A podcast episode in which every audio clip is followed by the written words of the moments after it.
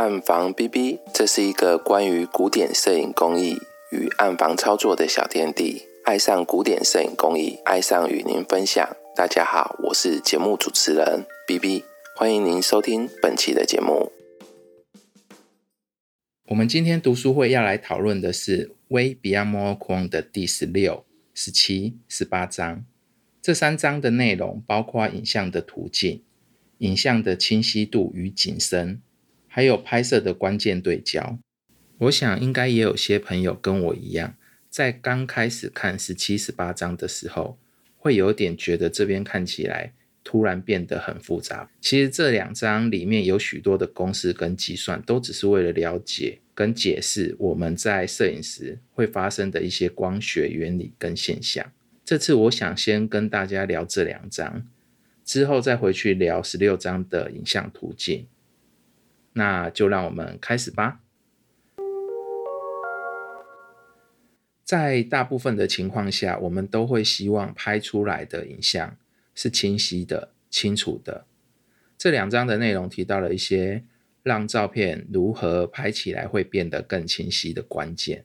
书上把清晰度分成了三个部分，包括解析度、锐利度。还有反差，这个清晰度的验证，其实用数位软体很容易就可以看出来差别。像是在 Lightroom 或者是 Photoshop 里面，可以直接调整参数来试试看。大家可以分别调看看它们的的差异性。我觉得这三个是不同的。好，如果你可以看出来它里面的一些差别或者是差异的话，在电脑修图的时候。就比较不会调过头，在大部分的情况下，这三个要素啊，解析度是比较容易决定的，取决于你的数位相机，还有数位相机的画素，还有档案格式，还有就是你要做什么用途。像我自己的话，我做数位输出的时候，我通常就会把档案的 DPI 设在三百或者是三百六，这样的输出的照片。画质用肉眼来看，基本上就看不出来什么缺点。当然不排除有那种眼睛超级利的人啦。如果你继续把 DPI 往下调的话，哈，可能就是像两百四、一百七十二都有人在调这种 DPI 数，输出的品质还蛮容易就可以看出变差啊。我们用肉眼看就可以看出来它的品质变比较不好。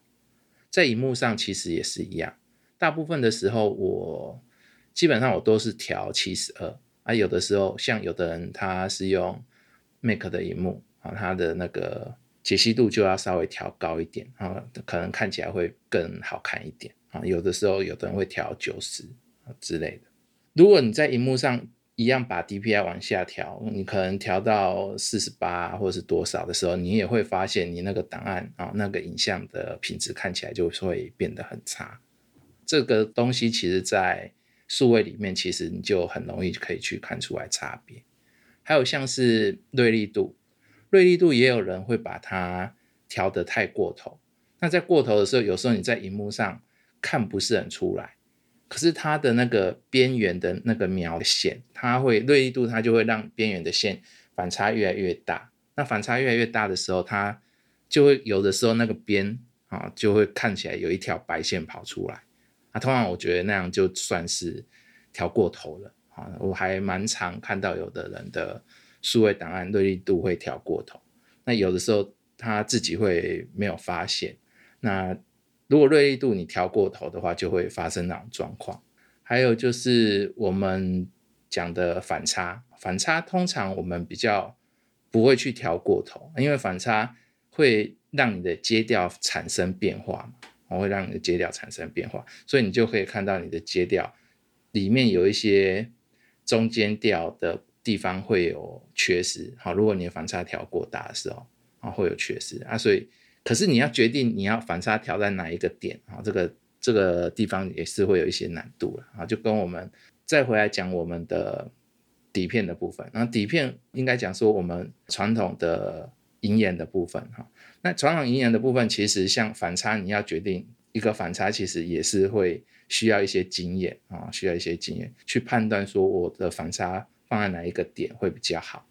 啊，这个其实也是有关联性的。可是我自己的学习方式，我是会先用数位的看，然后了解它的差异之后，我我觉得我回到银盐的部分，我比较容易看得出来说啊是哪个部分可以去调。那我们在拍底片的时候，通常比较没有办法去，应该也说也不能说比较没有办法去决定解析度了啊。我是要讲解析度，可是你在挑你的底片的时候啊，你就可以去决定说我要挑哪一款底片。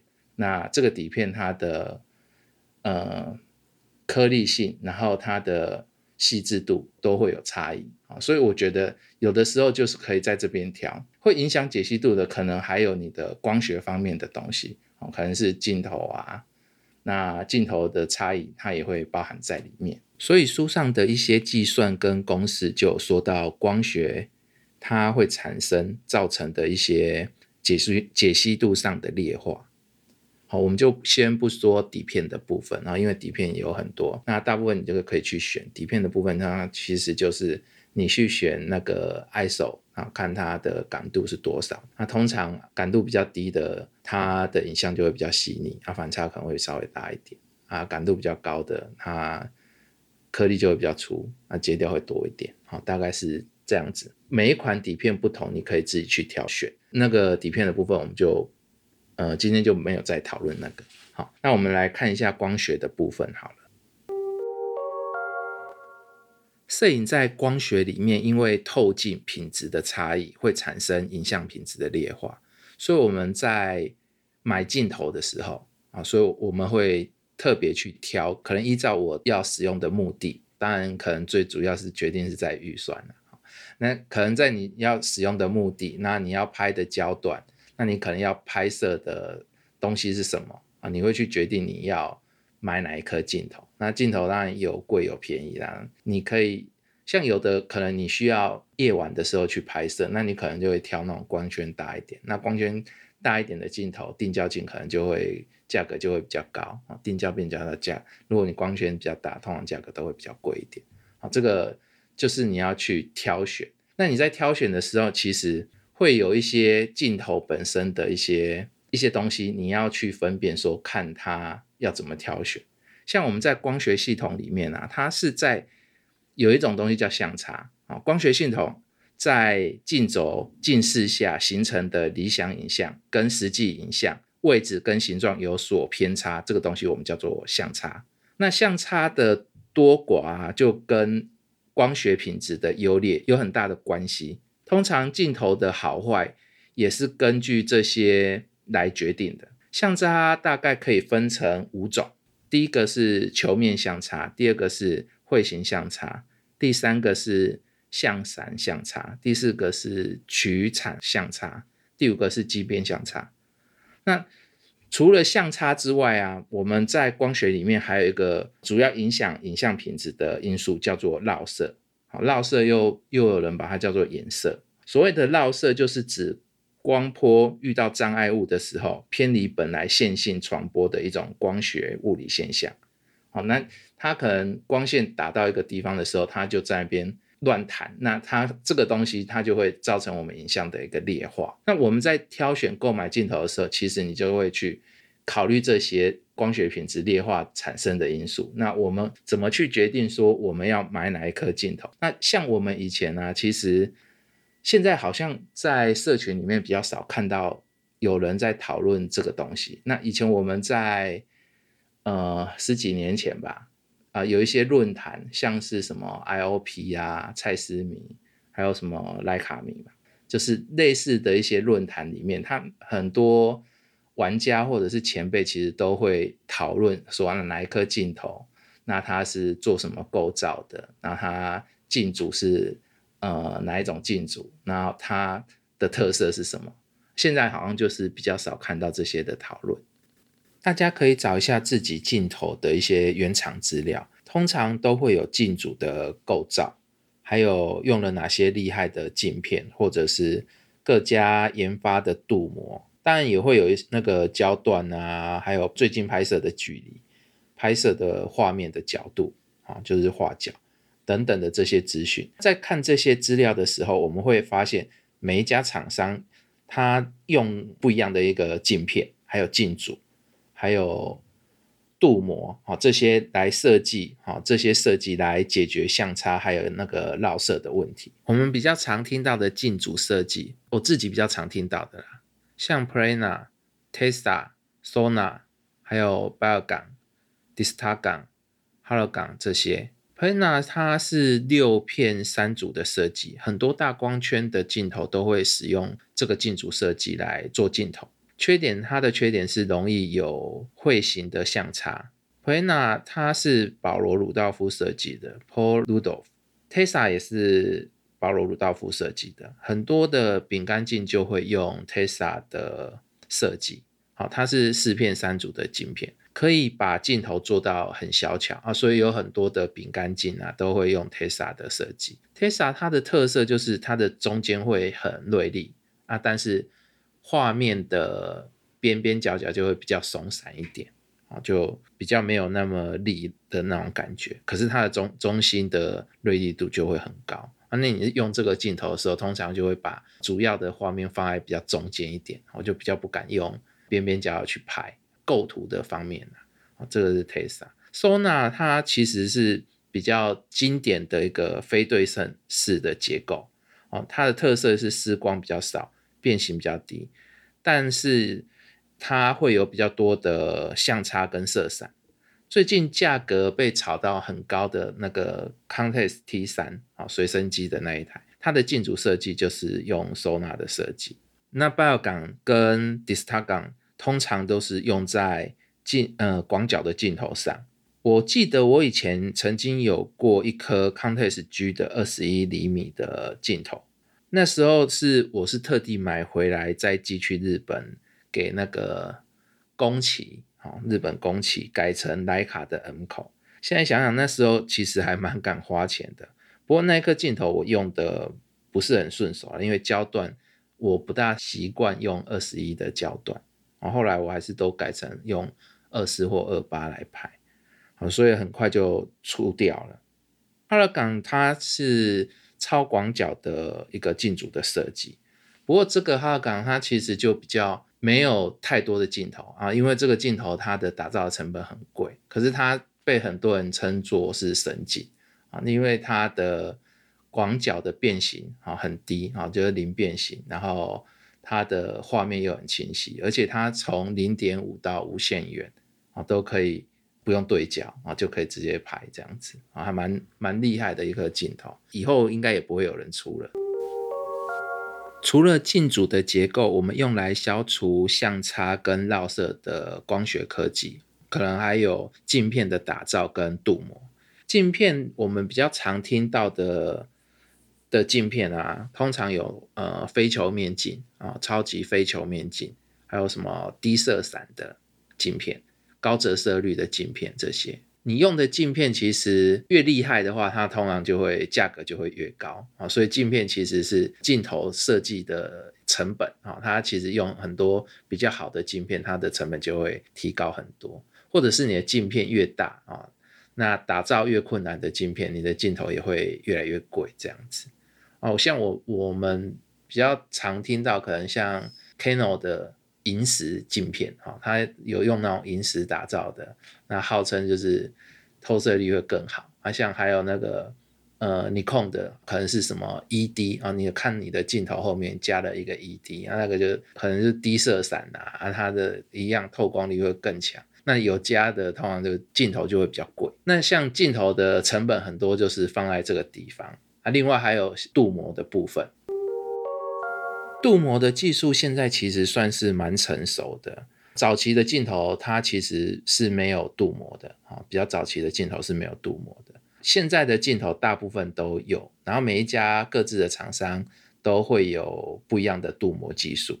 那他们的配方其实都算是各家的的机密啊，所以他们都都会强调自己的镀膜有哪些特性之类的啊，自己的镀膜。有不一样的感受，所以我们现在看很多家的镜头啊，有一些差异，发射跟那个质感有不一样的地方，通常是受到镀膜的影响。好像呃富士的镜头啊，它它通常都会有一个 E B C 的的镀膜，Pentax 就是 SMC 啊，多层多层式的镀膜。现在大部分的镀膜都是多层结构的，然后都不是单一镀膜。啊，像蔡司的就是那个梯度膜嘛，啊，它都后面都会写一个红色的 T 啊。呃，有时候我们手机的后后面它也写一个红色的 T 啊，就是用蔡司的镜头的话梯度膜就蛮常看到的。啊像那个 Canon 的就是 ASC 嘛，那你控的就是。SIC，那其实很多不一样的的镀膜，徕卡好像是 ASPH 吧，啊，这这些，那像我们放大机也有很多那种 APO 的镀膜啊，它其实也是降低色散。镀膜的技术它有蛮多种功用的，好像是增加它的透光率，还有呃抵抗它的那个反光的绕射，还有像滤光啊，还有偏光啊，还有保护啊。目前这种镀膜，它其实都是把它很多层去把多功能的去把镀膜镀镀到我们的镜头上面去，所以这些的应用就算就是每一家的配方啊，那你可以看你喜比较喜欢哪一家的特色。我自己是还蛮喜欢富士的 E E B C 镀膜啊，还有蔡司的 T 镀膜，那其实都是比较多人会觉得还不错的。那你可以去看看你自己的。的镜头，它是用什么样的镜片啊、镜组啊，用什么样的镀膜？那你可以去了解它的优点或者是缺点。那这些东西其实都是为了要来改善我们的相差啊，还有一些绕色的问题。绕色通常我们如果透光率一百 percent 的话，通常有九十 percent 是会透会透光的啊，透光率大概有十 percent 的。耗损都都在绕色上面，所以绕色其实是影响我们影像品质蛮大的一个部分。啊，所以大概这个十七、十八章有一部分其实在是在讲呃相差跟绕色的部分，那这种东西其实是会影响到我们的影像的结构跟品质，影像结构跟品质，所以你在拍的时候你要尽量。呃，选用你的镜头，像如果你是街拍的话，那你可能去选的镜头就是把比较适合街拍的镜头，那可能比较轻巧一点的，那拍摄出来的的品质也会比较适合你拍摄习惯的镜头，那你就可以拿来用。像 T 三的那个 Sona 的那个设计，其实就很适合呃拿来做街拍的使用啊，大概是这个意思啊。所以我是觉得现在的。的学习摄影啊，好像大家就比较没那么注重这一块。可是以前又太又有一点太注重这些，好像把一些镜头的价格都炒到很高的那种感觉。可是我是觉得说，大家可以多少去了解一下这些东西，那你之后可能会对这个又有产生另外不一样的一个乐趣。好，那就一些多一点的摄影知识，也是增加乐趣的一种方式。接着我们来聊一下书上景深跟对焦的部分。这里面有几个我在运用的时候啊，在拍摄的时候有几个重点啊，是我比较我自己想的想法，我整理出来，我觉得我认为在运用的时候需要去注意的一些重点。第一个是掌握镜头在光圈开到最大的时候，对焦的焦点是不是清楚的啊，是不是准确的。那书上它其实有一个东西在做测试，我觉得大家可以试着把那个那个表格列出来，然后你自己试着试试看你的镜头是开在最大的光圈，它是不是呃是不是清楚的？那你有去做这个测试啊？你在真正在拍摄的时候，你比较能去把握住说你的最大光圈它的运用会不会有问题？平常我们就会把镜头先拿来测好。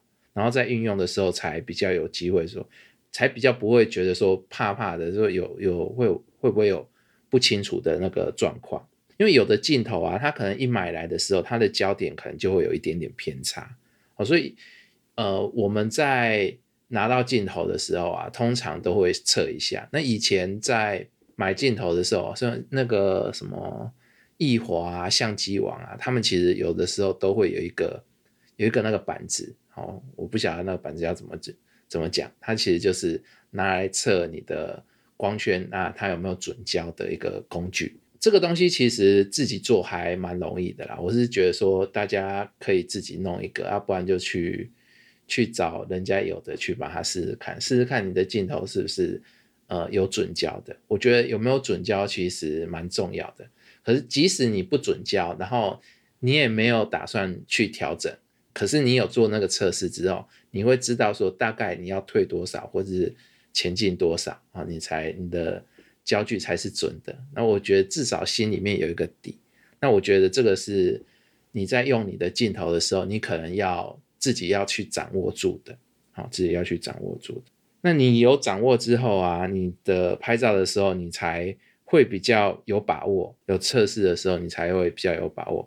就人家说你就可以指哪拍哪，就比较不会遇到说有的时候你拍摄的时候。脸人的脸是糊的，然后胸部很清楚的这种状况，大概是这样子。第二个是泛焦的运用，啊，也就是所谓的超焦距。其实如果你不想要计算像书上写的那么那个公式那么麻烦的话，网络上其实有蛮多的景深计算器，啊，你稍微 Google 一下，应该就可以找得到。这个景深计算器，它其实就可以事先的把你的镜头各个光圈大小的景深，哈，就是这呃，看你是用什么焦段，然后在每个光圈大小的景深去算出来它的超焦距的一个范围，好，那你就可以透过这些计算去更了解你的镜头要怎么去运用，好，你就比较知道说，呃，你的超焦、你的泛焦大大概是可以哪里到哪里。那你在拍摄一些风景照的时候，会运用的更好。那其实有的焦段，其实你不用考虑很多，你只要知道说，在你的那个超焦的距离里面，你就可以拍出来整个画面都是清楚的一个画面。第三个是，如果你用大型相机的话，你可以善用两点对焦法跟那个沙姆定律啊，这些其实都是让你的。影像可以保持清晰的一个方式，就大概我比较能想到的对焦跟那个景深啊，这些我们去做控制的一个东西的时候，我觉得这三点是我认为比较重要的。我看完这两张的部分，我认为比较重要的。那这两张大概就是跟大家讲到这边了。接着我们回来聊一下十六张的影像的途径。第十六章的内容其实并没有很多，主要作者是想要表达他对数位还有类比影像的一些看法。论述的重点大概就是，如果你想要得到一张漂亮的黑白银眼照片，可能直接拍底片，然后进暗房冲洗放相，才是最简单的一个方法。我也跟作者一样，觉得说使用传统暗房是。比较令人愉快而且方便制作影像的一个方式，但是我也同样没有办法去否认说数位的便利性跟它的高效率。其实，如果你把比较的终点啊放在获得高品质影像，这你把比较的终点放在如何去获得高品质的影像的话，那即使离作者已经写了写这本书已经过了很久的现在啊，我还是会觉得说。拍底片是获得高品质黑白纸本影像的一个好方法。我自己有在做 K 七的黑白影像输出啊，也有在做数位银盐的输出。但是其实我最喜欢的啊，目前还是拍底片然后放相，因为我觉得这样子得到的影像的品质啊，是可能是我最满意的。那数位的话，如果我是拍数位的影像的话，没有办法，我就只能做成数位的。数位负片，然后再来做黑白的一个输出。如果我想要获得一个高品质黑白影眼照片的话，或者是说我直接用 K 七，然后喷喷成呃喷墨输出成那个黑白的影像，大概就只有这几种方式嘛。好，如果你是个人的话，有的可能还会去拿去做印刷的方式，那就另当别论。那当然还有一些古典影像的制作啊。